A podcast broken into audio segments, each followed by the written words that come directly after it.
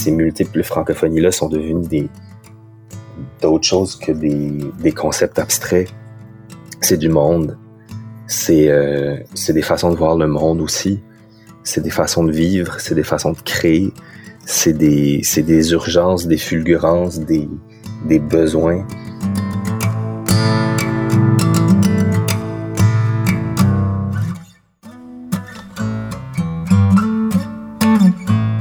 Salut, c'est Aglaé. Je suis arrivée en Acadie en octobre 2021. Je pars à la rencontre d'Acadiens et d'Acadiennes pour discuter de leur parcours, mais aussi mieux comprendre ce qui les anime au sein de la francophonie.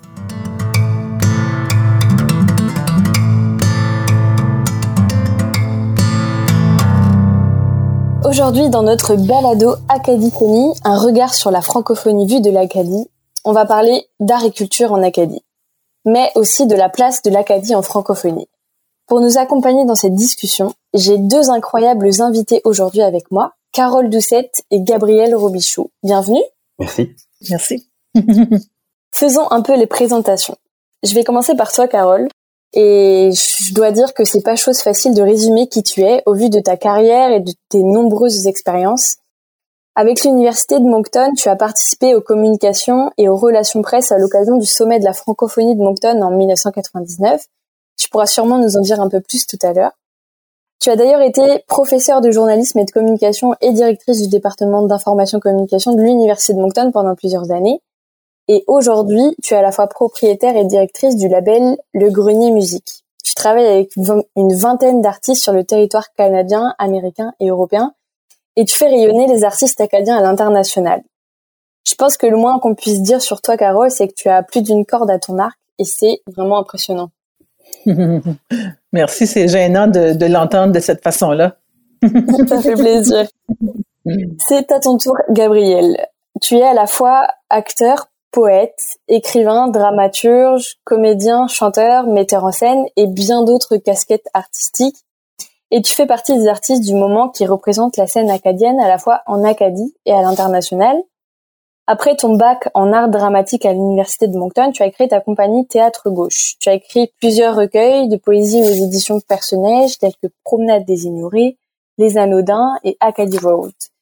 Il y a aujourd'hui un bouillonnement d'artistes acadiens dans lequel, je crois, tu as réussi à faire, à te faire une belle place et tu es associé à de nombreux projets artistiques et tu as parti à beaucoup de festivals en Acadie.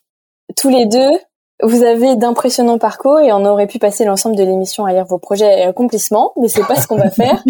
on va euh, on va commencer notre petite euh, discussion. Est-ce que vous êtes prêts? Ouais.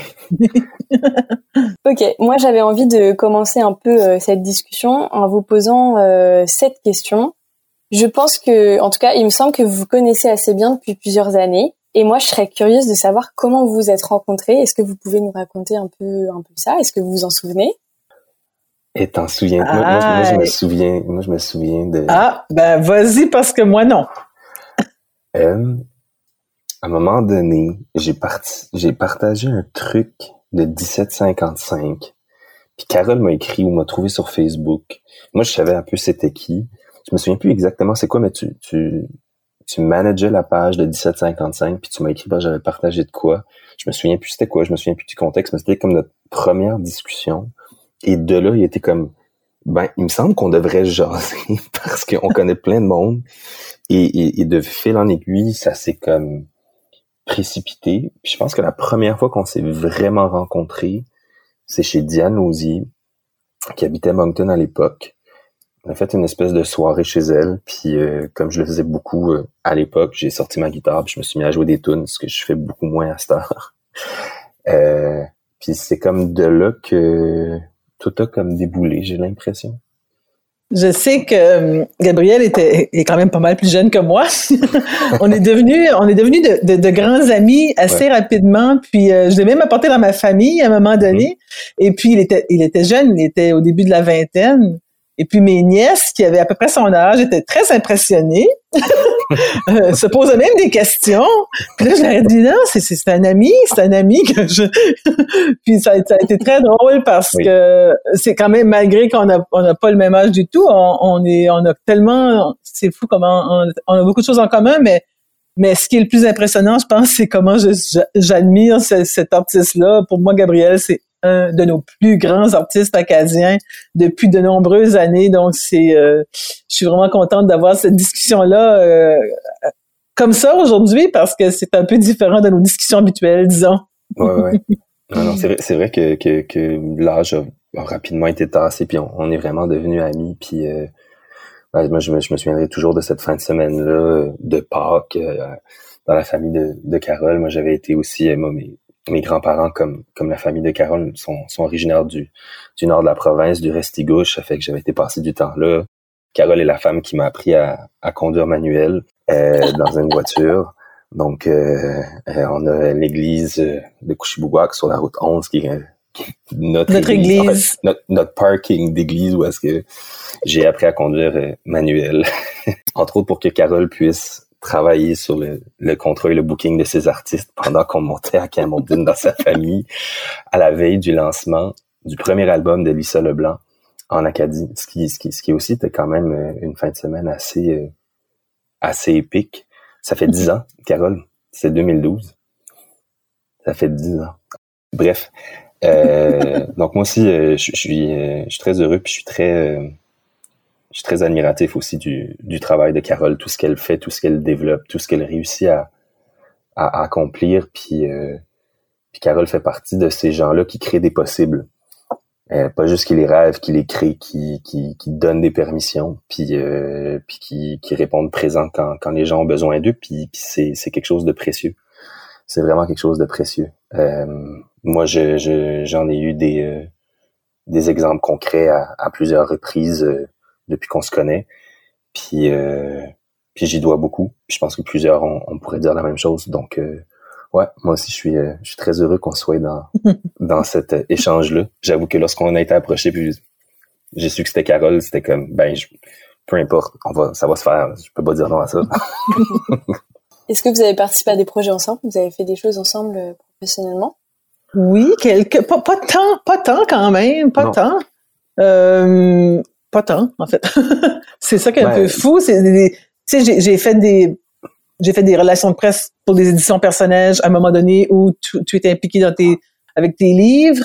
Euh, tu sais, on a fait des, des, petites choses, mais pas des gros projets en commun quand même. J'ai fait des relations de presse pour tes projets aussi, tu sais, mm-hmm. parfois là. Mm. Ouais, c'est ça. Puis, euh, tu sais, puis à un moment donné, ben, je, je, je, je pensais me lancer peut-être en, musique, tu sais, puis j'ai gagné à ta porte. On a eu un souvenir il y a de ça quelques semaines euh, de dix ans passés où est-ce que j'ai enregistré un démo de trois chansons qui qui sortira jamais euh, probablement. Mais, euh, mais mais quand même, tu sais, je veux dire, c'est c'est énorme de pouvoir cogner à une porte puis qu'on te dise oui, puis qu'on tende l'oreille puis qu'on dise bah ça vaut la peine puis d'essayer. Puis c'est généreux aussi de dire on essaye puis que, que même si ça se poursuit pas de d'avoir d'avoir tenté le coup. Puis euh, on, on, a eu des possibilités de projets, même avant la pandémie, à un moment donné, il était question de, de, de développer un spectacle avec euh, le nouvel album de Joey Robin Haché. J'avais capoté là-dessus, puis on dirait c'est comme ça des projets que la pandémie nous a revolés. Mais, mais en même temps, il y a toujours euh, il y a toujours cette possibilité-là. Puis en plus, on est quasiment voisins à Star. ah ouais? On se. Tu sais, on, on est proche. Euh, en, même temps, c'est sûr, c'est ça, la, concentration artistique, mettons, de nous, plus du côté de la musique, je, suis dans, d'autres formes. On se croise toujours quelque part. Puis, euh, puis je pense que c'est ça qui est le fun aussi. Tu je veux dire, euh, ça va, ça va au-delà de, de juste le, le métier. On, on, on se suit. Puis on, Carole, quand il y a un vinyle qui sort chez le Grenier Musique, ben, je l'appelle, puis je m'en vais pogner ma copie que je paye pour que les fonds rentrent plus pas dans les poches du grenier puis, puis des artistes. Mais c'est ça. C'est beau euh, à entendre. J'ai l'impression que l'art prend une place, même j'en suis sûre, que l'art prend une place importante dans votre vie. Et je le mentionnais tout à l'heure dans votre bio, euh, que vous avez comme l'art est vraiment important pour vous et j'aimerais vous entendre un peu plus parler de votre métier, de votre quotidien j'ai ton job, Carole, il a l'air vraiment passionnant. Est-ce que tu veux nous en dire un peu plus? Oui, c'est vraiment un travail passionnant. C'est sûr parce que c'est le genre de travail qui dans lequel je ne peux pas compter mes heures parce que je travaille avec une quinzaine d'artistes, disons, mais pour chacun, je pourrais travailler à temps plein pour chacun. Parce qu'il y a toujours des choses à faire, il y a toujours du développement, des nouveautés. Plus on creuse, plus on trouve des occasions pour tout le monde. Donc, tu sais, il y a des artistes avec qui je travaille en gérance, en booking de spectacle et en label. D'autres artistes où je m'occupe seulement du booking de spectacle. Donc, tout dépend de la relation que j'ai avec chacun d'entre eux. Mais une chose est sûre, c'est que c'est vraiment un choix personnel de, de, de, décider, oui, je vais travailler avec tel ou tel artiste. Puis c'est ce qui est le plus intéressant dans mon travail parce que euh, au Canada, en français, on n'est pas un nombre, un si grand nombre de, de, de gérants d'artistes en musique et puis on est beaucoup sollicité. Donc, moi, facilement, à chaque semaine, je pourrais avoir un nouvel artiste dans, dans ma boîte. Tant il y a des demandes mais c'est vraiment impossible. Donc, c'est un nouveau par année, peut-être des fois deux, mais en général, disons un nouvel artiste ou un nouveau groupe par année. Et puis, c'est vraiment des coups de cœur. Donc, je, travaille dans un domaine où je suis mes coups de cœur. J'écoute un spectacle, j'écoute un disque, je pleure tant j'aime ça. Là, je me dis, OK, j'ai pas le choix, je dois l'aider, j'aime trop. Donc, c'est ce qui est intéressant avec mon travail, c'est que je choisis ce que j'ai envie de faire et avec qui j'ai envie de travailler tout le temps.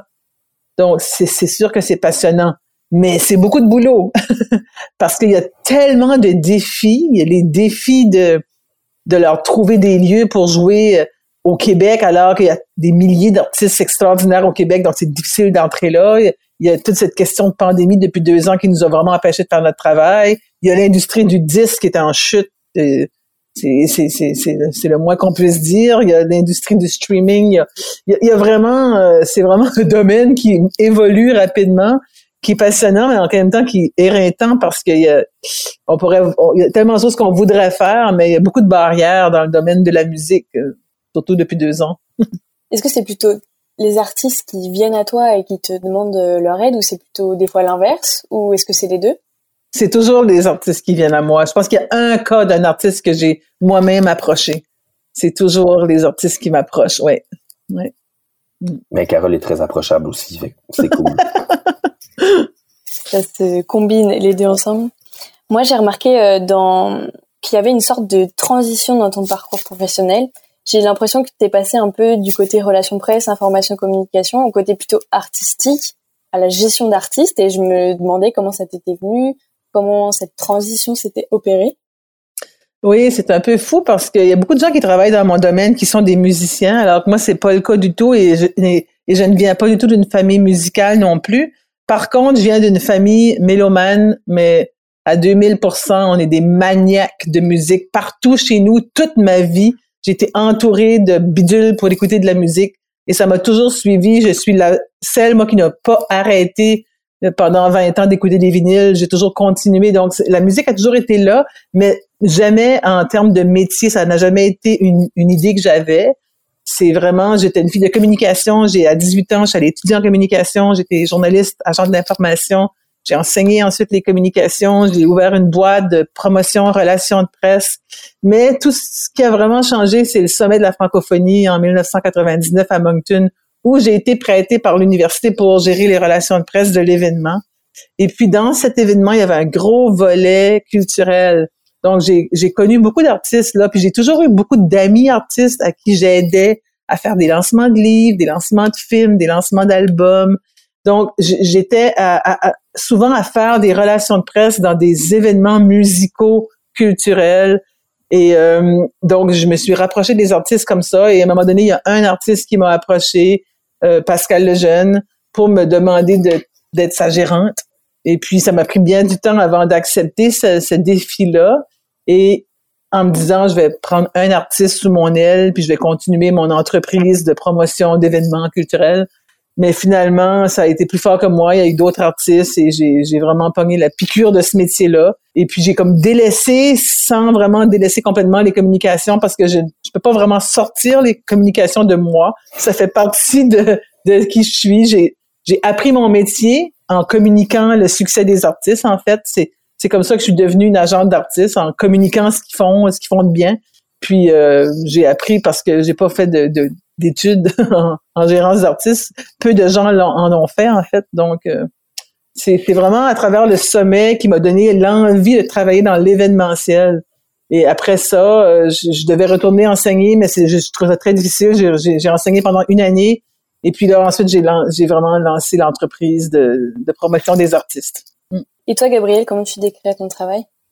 Euh, ben, euh, je, dirais qu'à la base, je suis un, je suis un acteur. Euh, puis, puis je, le, je, le dis parce que c'est ça mon parcours, c'est ça mes études, c'est là d'où je viens. Euh, en même temps, euh, euh, assez rapidement, lorsque lorsque j'ai terminé mes études, je publié un recueil de poésie. Euh, je, je, suis devenu le, le poète flyer du festival Fry. puis puis ça a créé ça a créé un certain remous médiatique. Je sais pas comment le dire autrement que ça. Puis j'ai l'impression en fait que que, que la, les gens associent beaucoup mon travail à celui de poète, ce qui est très correct parce que j'écris de la poésie, je suis poète aussi. Euh, mais à, la base, je suis un gars qui, vient de la scène euh, et qui euh, a toujours été intéressé par l'écriture aussi. Fait que je me considère un acteur qui écrit et non pas un auteur qui joue. Même si j'ai l'impression qu'on me connaît plus comme un, on me reconnaît plus comme un auteur que comme un acteur, entre autres parce que j'ai surtout joué ailleurs. Euh, j'ai fait mon bac en dramatique ici, puis ensuite de ça, je suis parti à, Ottawa pendant trois ans et demi. J'ai fait beaucoup de routes. Euh, puis je suis euh, de nouveau en Acadie depuis euh, décembre 2018. puis dans le fond, ben, ben, ben, je, je ma, ma vie se, se, se, sépare entre la, la création au niveau de l'écriture, le jeu, à la fois pour la télé et pour le théâtre, et à la fois du travail de, médiation culturelle, que ce soit dans les écoles, puis puis euh, un certain euh, ben, un certain investissement euh, politique. Puis quand je dis politique, c'est pas c'est pas au sens de, électoral de la chose, mais c'est plus dans, dans les initiatives auxquelles je prends part ou au postures que je prends sur la place publique, je considère que que, que ce que je fais ben, est politisé. Je, puis, puis, puis c'est un geste politique. Euh, c'est un geste politique de créer en français à Moncton. C'est un geste politique de d'être allé à Ottawa, d'être allé à Montréal et d'être revenu à Moncton. Euh, de créer à partir d'ici. Puis euh, euh ah tiens, si j'avais à le résumer en une phrase, ah. j'ai trouvé ça l'autre jour. je contribue à créer et imposer un centre euh, de, de, création dans ma ville, euh, d'arrêter d'en faire une, une périphérie. Euh, c'est ça que je fais. puis ben pour faire ça, ben je fais toutes sortes de, de choses qui me permettent de gagner ma vie. Puis je le fais à partir d'ici parce que c'est la ville à partir de laquelle j'ai envie de, de partir quand je dois quitter. Et c'est surtout la ville où j'ai envie de, de revenir parce que euh, si euh, si ça marche pas ici, ce que je fais, ça ça ça m'a pris euh, un bout avant de le comprendre, mais ça n'a aucun sens. Donc euh, donc voilà. Ok. Justement, dans ce que tu dis, je trouve qu'il y a comme il y a, il y a des artistes qui sont simplement peintres ou chanteurs, et en fait, dans ton art, je trouve qu'il y a comme une multitude de pratiques artistiques qui se combinent et qui s'enrichissent. Et euh, toi, tu à la fois acteur, metteur en scène, chanteur, poète, c'est ce que tu disais. Et moi, j'aimerais savoir qu'est-ce qui te plaît dans cette diversité, pourquoi aller explorer autant de pratiques artistiques différentes en même temps et qu'est-ce que ça t'apporte? Ben, ce qui m'intéresse à la base, c'est l'interprétation, c'est la scène, puis c'est la, la liberté aussi. Et puis quand je dis la liberté, c'est pas euh, les, les, pires situations dans lesquelles je peux être placé dans la vie, c'est euh, c'est devant quelque chose d'impossible. Puis euh, puis la scène est un endroit de toutes les libertés et, je pèse mes mots parce que je trouve que le mot a été dénaturé dernièrement euh, par toutes sortes d'individus. Mais pour moi, la liberté, c'est pas la permission de tout faire. La, la, la, liberté vient avec énormément de responsabilités. En fait, la liberté, c'est de c'est de, de, de, se dresser des contraintes pour ensuite de ça euh, euh, jouer jouer là-dedans et, et d'en jouer le, plus possible et de, de, créer des règles et de les déjouer. Euh, et, la scène permet ça. La scène permet de, de, de, pousser des limites qui ne se fait pas dans le quotidien.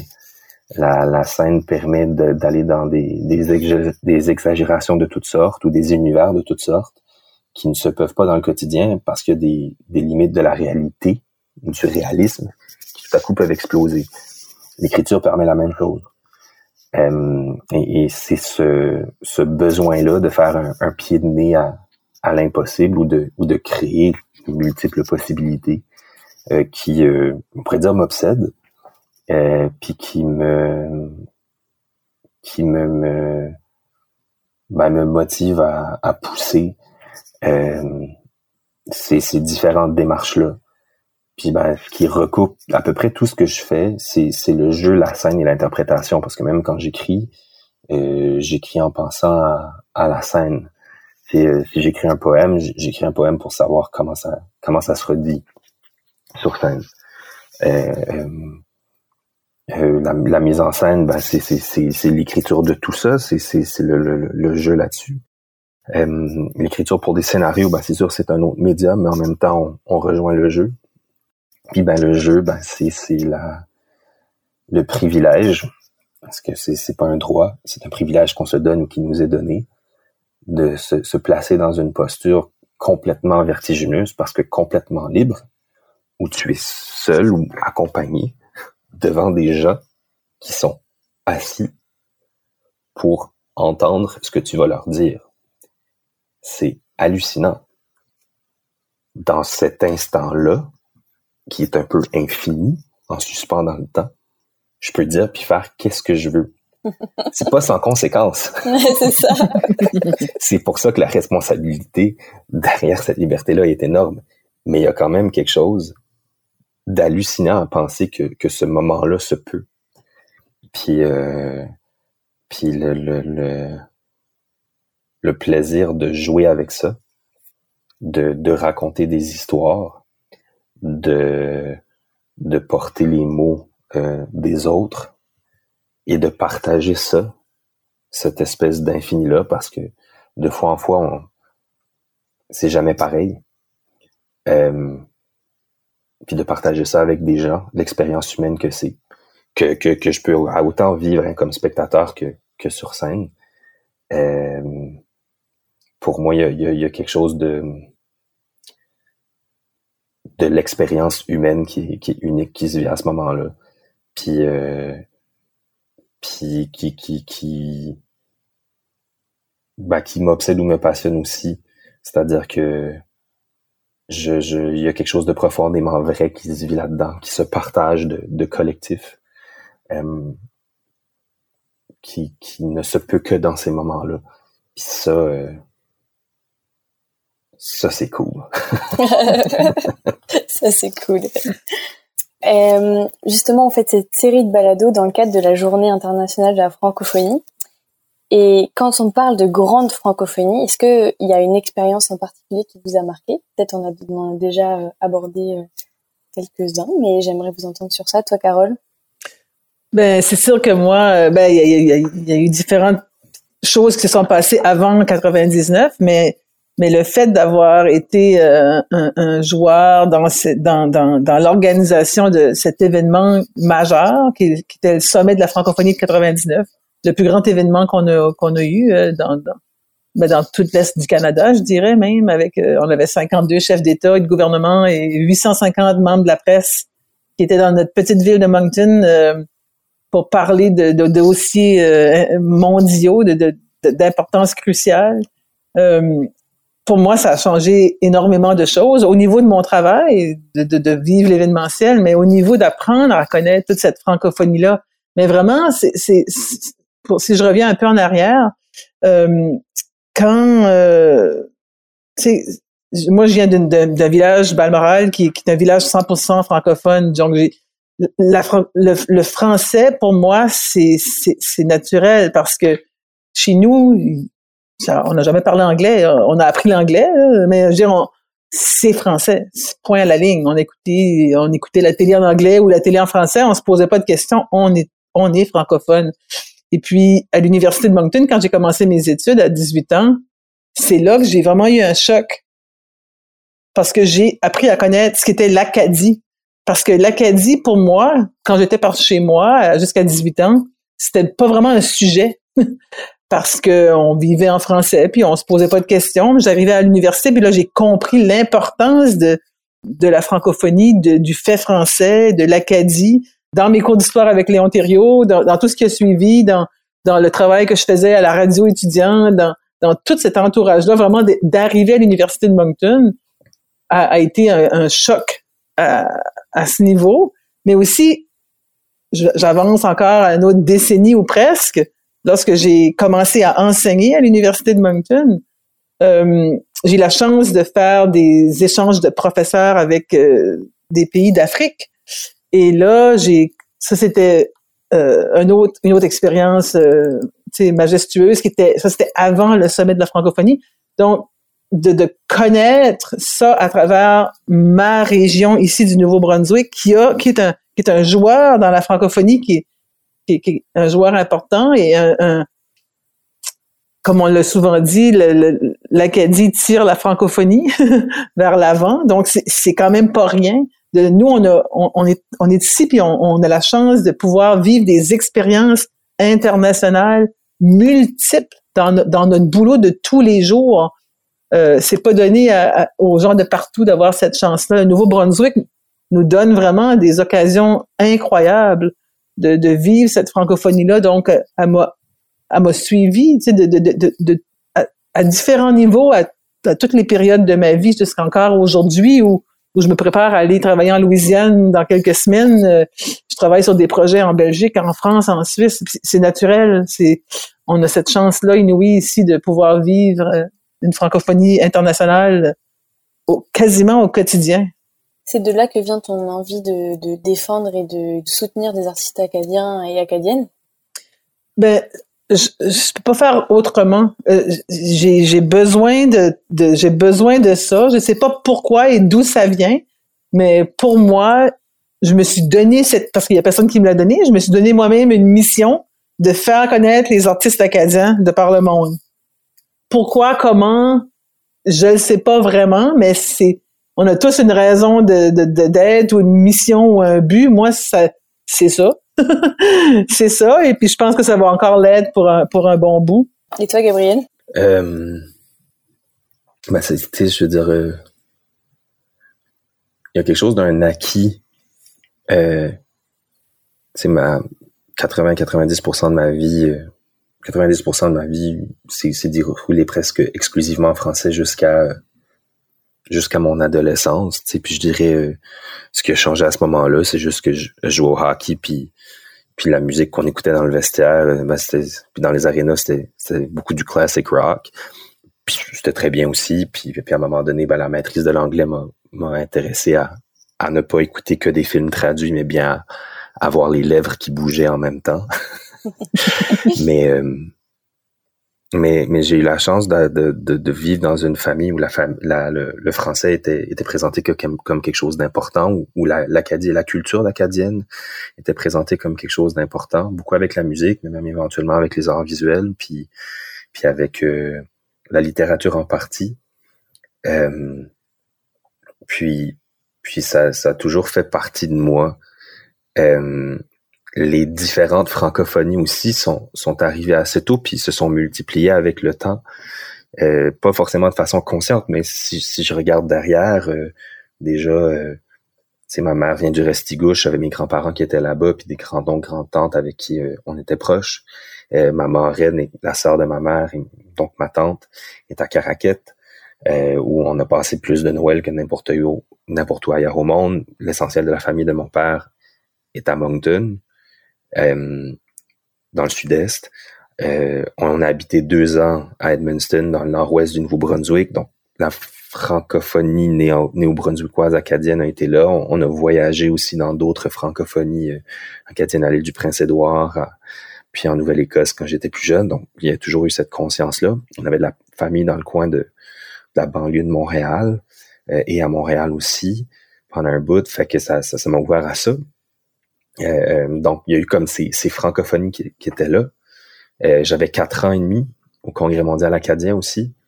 euh, d'avoir quelque chose de mondial qui se passait dans ma ville, euh, qui était acadien. on avait les deux. Ça, ça, ça m'a donné l'illusion à quatre ans que tout le monde dans tout le monde sur la planète savait c'était quoi l'Acadie puis que c'était important.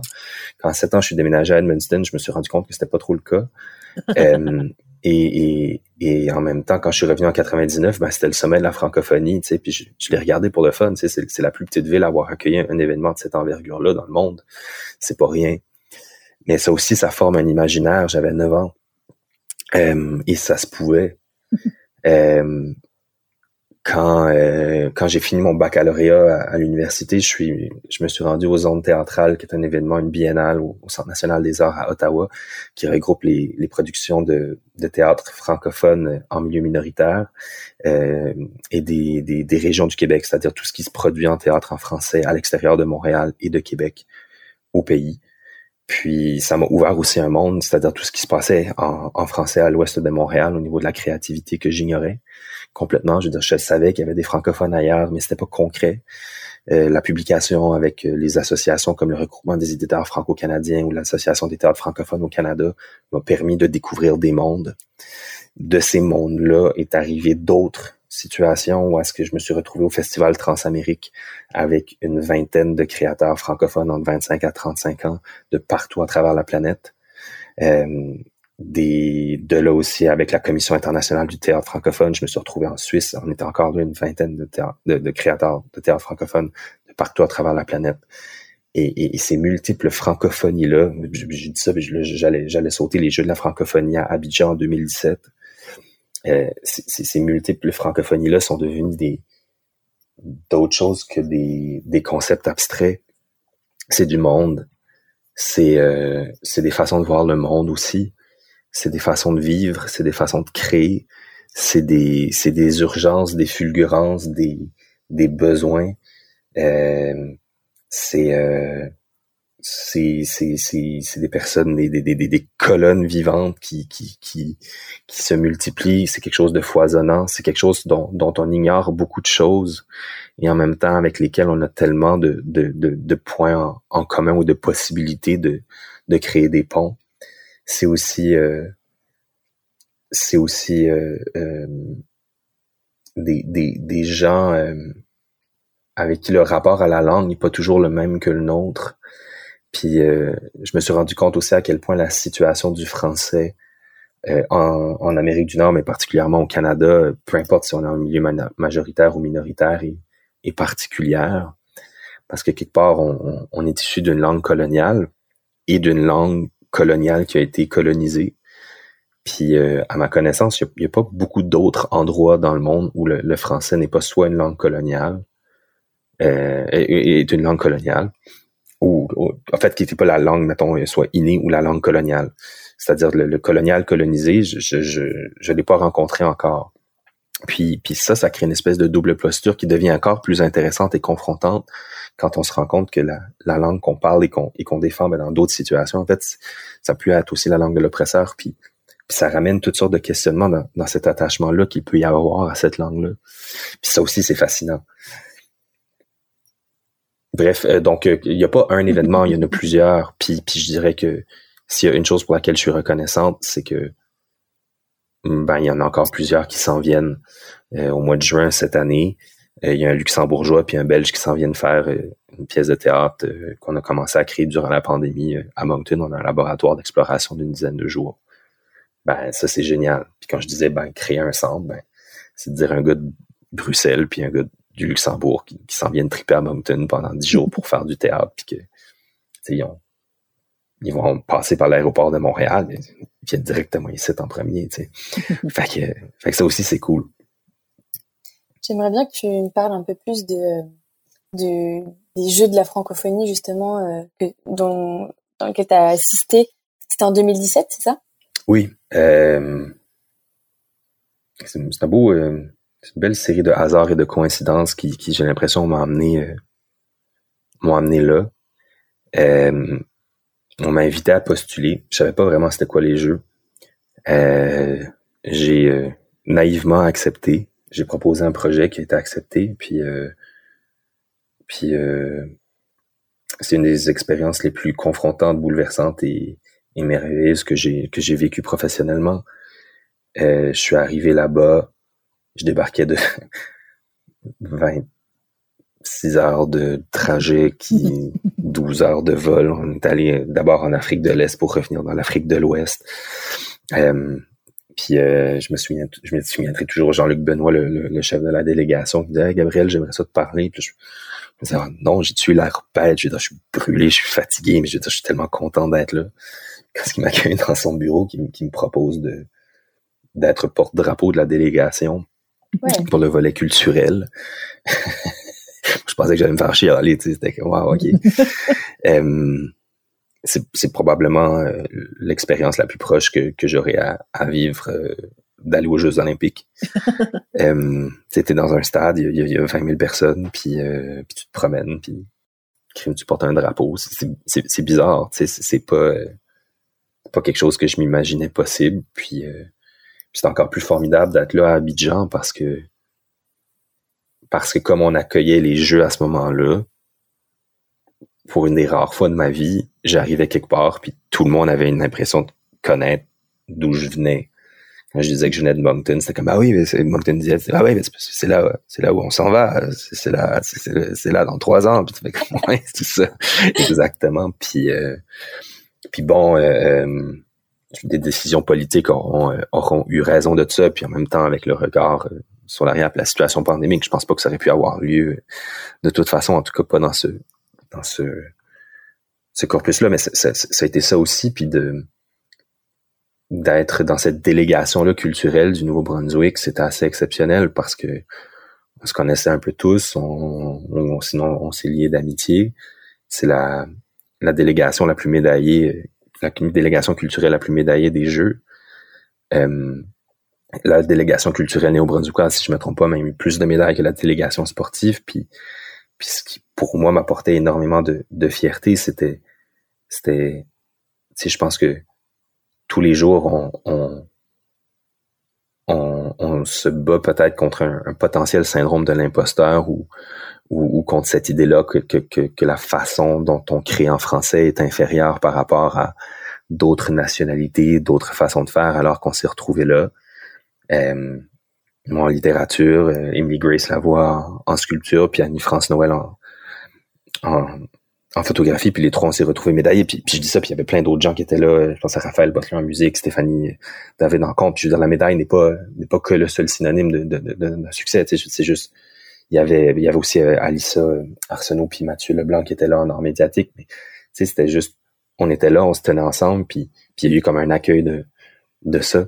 Puis ça aussi, je veux dire, il y avait quelque chose de d'assez formidable de, de constater simplement que que ben ça se pouvait, tu sais, puis que que, que l'art qu'on était capable de créer ici, ben quand il était confronté à je sais pas, une 20, 26 autres gens d'états différents avec leur réalité à eux, ben que, que ça avait une place, puis que cette place-là était accueillie à bras ouverts.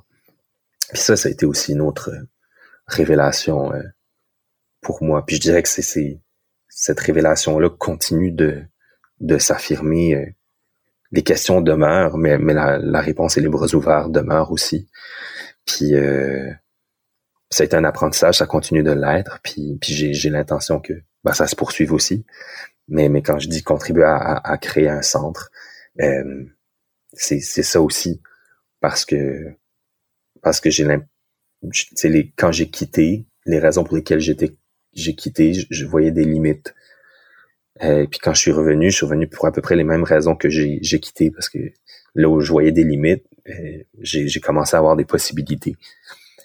Puis euh, je pense pas qu'on qu'on est suffisamment conscient de toutes les possibilités que notre situation nous permet. Et et on a avantage à, à, le découvrir et on a l'avantage à en profiter parce que parce que c'est extraordinaire la chance qu'on a d'être dans le milieu dans lequel on est et de pouvoir se permettre tout ce qu'on peut se permettre. J'arrête pas de, de, de, le dire, c'est, une des choses que je répétais euh, inlassablement, euh, de façon répétée à ma blonde. Je disais, il y a des choses qui se peuvent juste ici. Puis euh, euh, c'est elle qui m'a ramené en, en ayant un job qu'elle aurait pas pu avoir autrement en 2018, mais, mais depuis qu'on est ici, ça se confirme. Puis de temps en temps, je l'entends dire la même chose que je disais. Ouais, non, il y a des choses qui se peuvent justifier. J'ai toujours dit, de toute façon, depuis très longtemps, que la meilleure place au monde où vivre, c'était le Nouveau-Brunswick. Et j'en suis convaincu. Pourquoi alors? Il n'y a pas une raison. C'est juste plus facile ici.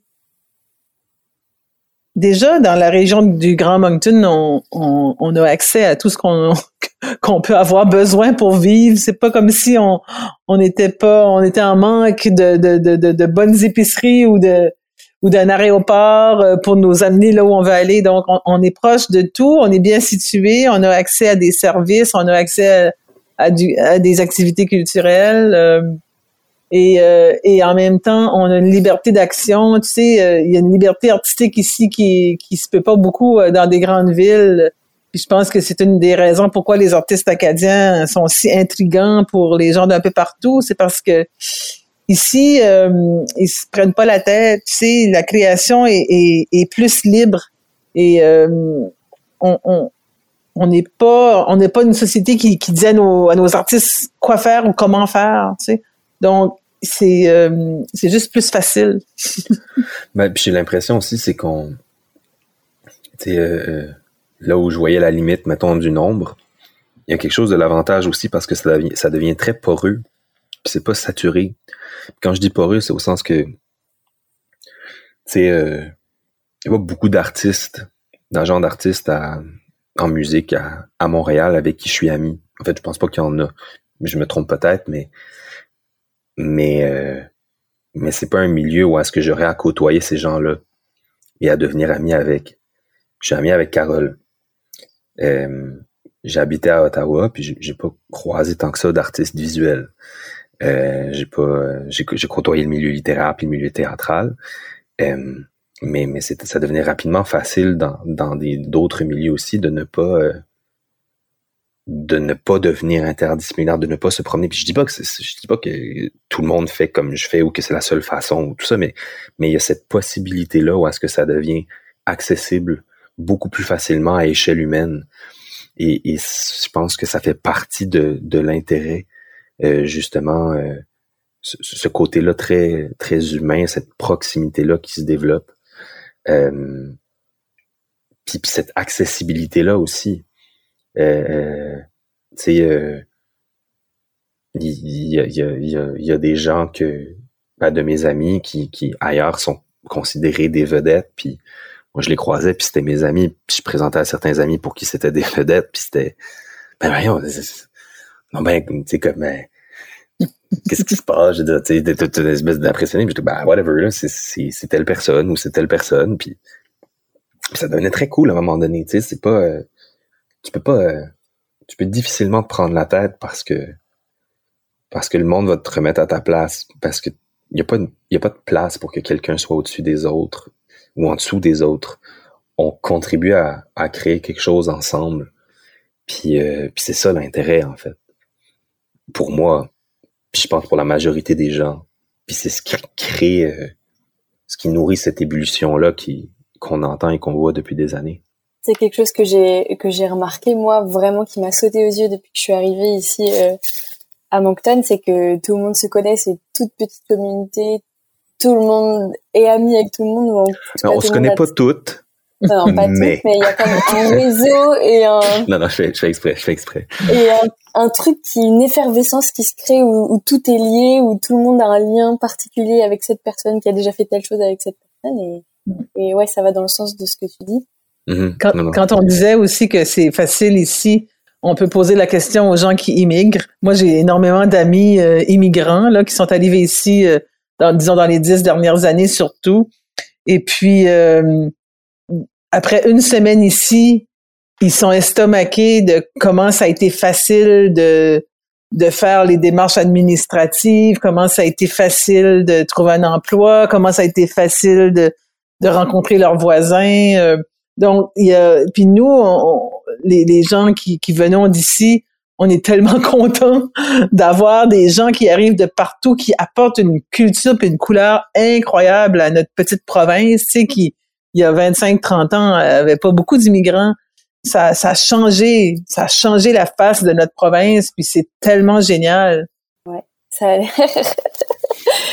Et ben c'est super. Moi, il y a un truc que j'aimerais, euh, sur lequel j'aimerais rebondir. Tu, parlais tout à l'heure, Gabriel, de l'importance de la langue et comme quoi euh, la francophonie euh, était hyper large, hyper large, etc. Et j'aimerais souligner un peu ton engagement pour mettre en valeur bah, la culture acadienne et sa langue justement. Et je crois que tu as notamment lancé avec Bianca Richard un balado Radio-Canada intitulé Parler mal, qui aborde la thématique de l'insécurité linguistique. Et, euh, et j'ai vraiment adoré ce, ce podcast. J'ai trouvé vraiment passionnant. Et j'imagine que bah, dans tout ce que tu dis, on voit que les mots, la culture, la langue acadienne, c'est quelque chose qui tient à cœur. Oui, ben oui, certainement. Euh, parler mal, euh, c'est une belle boîte de Pandore. Tu, tu, évoques le, le, balado, mais euh, en fait, à la base, parler mal, c'est une pièce de théâtre okay. Euh, qu'on continue de, de, de, développer Bianca et moi, qui devrait voir le, le, jour en, février-mars 2024. Euh, puis, puis du, de la pièce de théâtre est né plein de, de projets euh, complémentaires et indépendants, dont un balado qui, qui, qui est paru, puis dont un, documentaire qui est en train de se développer euh, présentement et qui devrait voir le jour, si tout va bien, avant la pièce de théâtre. Euh, qui sera un objet aussi complètement indépendant ou est-ce que Bianca et moi, on garde, mettons, l'entièreté du contrôle sur, sur ce qu'on dit puis comment on le dit. Alors que les autres projets, ben, on délaisse un peu euh, un certain droit de veto ou un certain... Euh, on scénarise pas le on scénarise pas le, le, le, documentaire, le, le, balado, ben, on était assujetti aussi à, à, la production de Radio-Canada qui avait, euh, ben, disons, des, des engagements, des, des, des, des, des envies, tout ça. Euh, alors que là, ben, la pièce de théâtre, c'est vraiment notre bébé où est-ce que c'est juste nous autres qui décident. Mm-hmm. euh, fait tu sais, c'est, c'est, euh, c'est, oui, c'est, c'est, c'est, important pour moi. C'est important pour moi aussi parce que euh, cette impression-là que j'avais quand, quand, quand j'étais petit, ben, à un moment donné, euh, que, que, que, tout le monde connaissait puis que tout le monde savait, euh, la, fragilisation quand j'ai constaté que ça s'était euh, étiolé, si on veut, au contact des autres. Les gens, tout le monde ne le savait pas. Euh, à un moment donné, euh, mais pourquoi? Et, en même temps, ben, moi, mon envie, c'est de le partager, en fait, parce que parce que j'aime partager les choses que j'aime avec les gens. Puis j'aime qu'on ait ça en, commun par la suite. C'est aussi simple et banal que ça. Mais, mais tu vois, on, parlait d'expérience de francophonie en, 2015 au Festival Transamérique, qui est le plus important festival de danse-théâtre francophone en Amérique du Nord, à Montréal. On était une délégation euh, de jeunes créateurs et critiques de théâtre. Puis euh, tout le monde devait présenter une phrase avec quelqu'un, euh, devait présenter quelqu'un d'autre avec une phrase.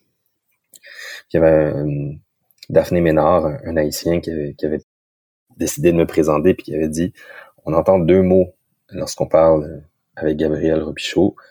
On entend théâtre et on entend Nouveau-Brunswick. puis ça m'avait vraiment étonné sur le coup.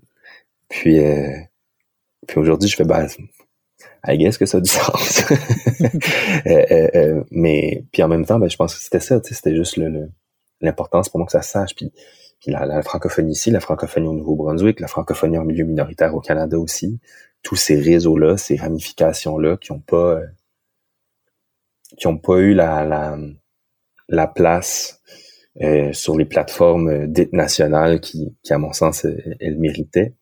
et, qui en a peiné ensuite de ça sur la scène internationale parce que lorsque venait le temps de parler du fait français au, Canada, le, le, monopole, pour des raisons nationalistes entre autres, qui se défendent et qui ont leur mérite, a été le fait du Québec pendant pendant quasiment un demi-siècle, au moins une quarantaine d'années. De moins en moins, ça s'est étiolé, mais, mais quand même, je veux dire, euh, euh ben, ben, ben, je pense que cette, place-là, cette légitimité-là, elle est importante.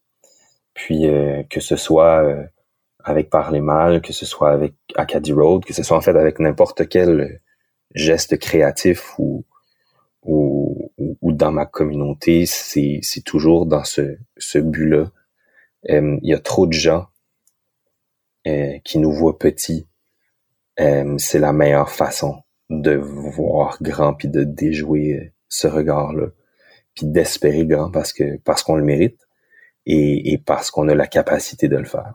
Quand j'ai entendu euh, la première euh, premier balado de parler mal, euh, j'étais vraiment en choc. J'étais vraiment en état de choc. J'ai trouvé ça très très bien fait, mais je pense que je t'en ai juste glissé quelques mots, Gabriel. J'ai, je, je t'ai dit, je t'ai dit, je peux pas t'en parler. Oui, mais un jour, je t'en parlerai. Puis j'ai, encore là, je suis pas vraiment prête à, en parler, mais euh, j'étais en choc parce que ça m'a ramené. C'est fou parce que moi, je suis pas une personne. Euh, en tout cas, je suis assez terre à terre d'habitude, mais c'est, c'est comme si ça m'avait ramené euh, des traumatismes de mon enfance que je savais pas que j'avais, tu sais, mm. ou, que je, je savais qu'ils étaient là, mais tu sais, nous, on, est francophone, on parle comme on parle. Euh, quand je suis arrivée à l'Université de Moncton en, première année, à 18 ans, au bac en, communication, la moitié de, ou presque la moitié du groupe d'étudiants dans ma classe étaient des Québécois. Hmm. Eux, ils arrivaient, ils avaient fait deux ans de cégep en com.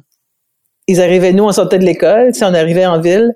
Puis, euh, et puis, je vous dis, la première année d'études, il y a que les Québécois qui parlaient dans la classe. Nous, on ne posait pas de questions, moi en tout cas, puis ben de mes, mes copains, là, on ne posait pas de questions, on ne s'exprimait pas, on remettait pas en question ce que le professeur disait. Ça nous a pris du temps avant de prendre notre place.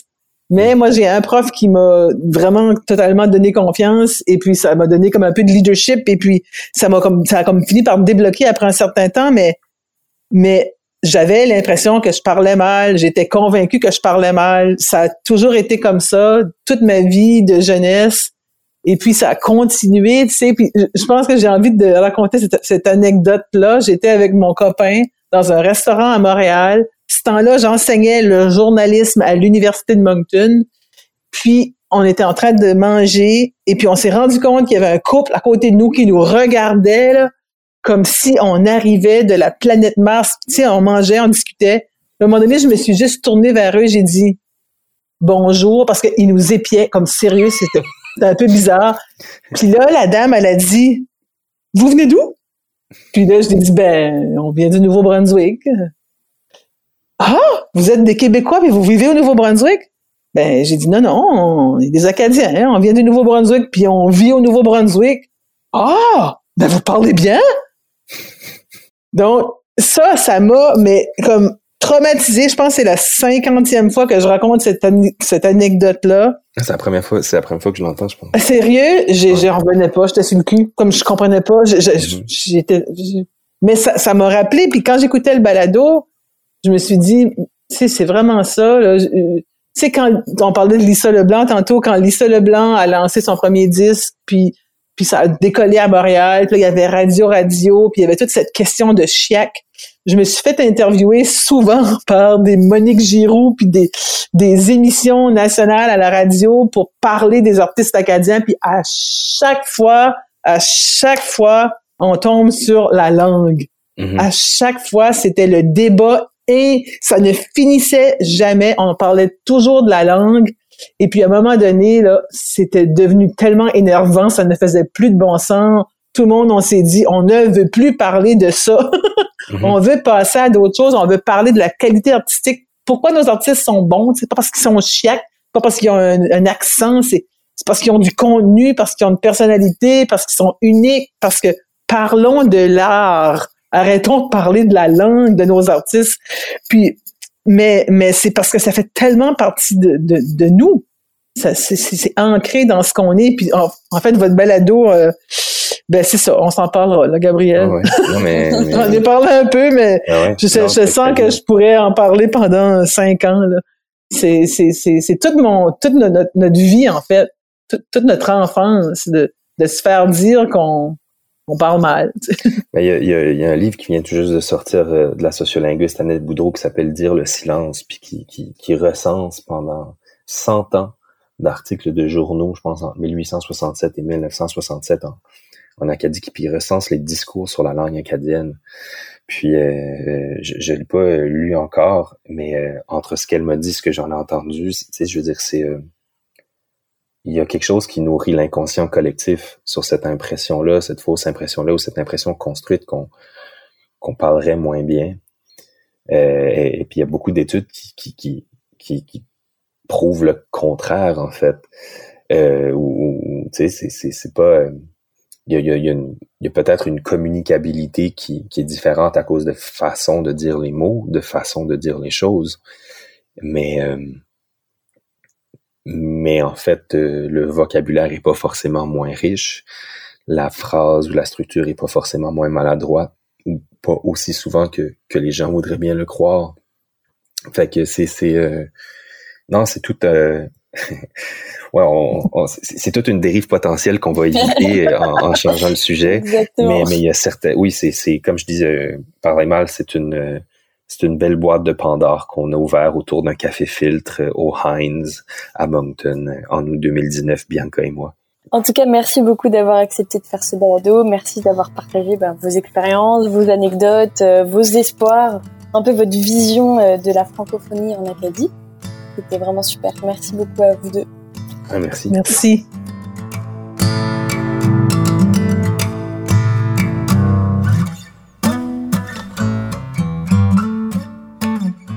Merci d'avoir écouté cet épisode d'Acadiphonie, un regard sur la francophonie vue de l'Acadie.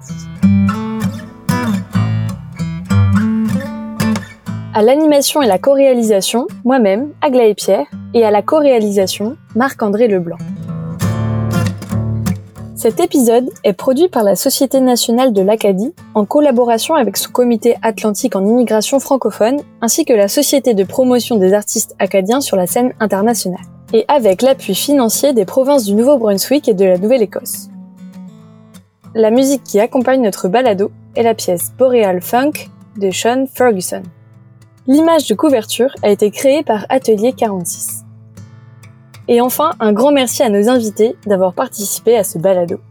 Pour ne rien manquer, abonnez-vous sur votre lecteur de balado préféré.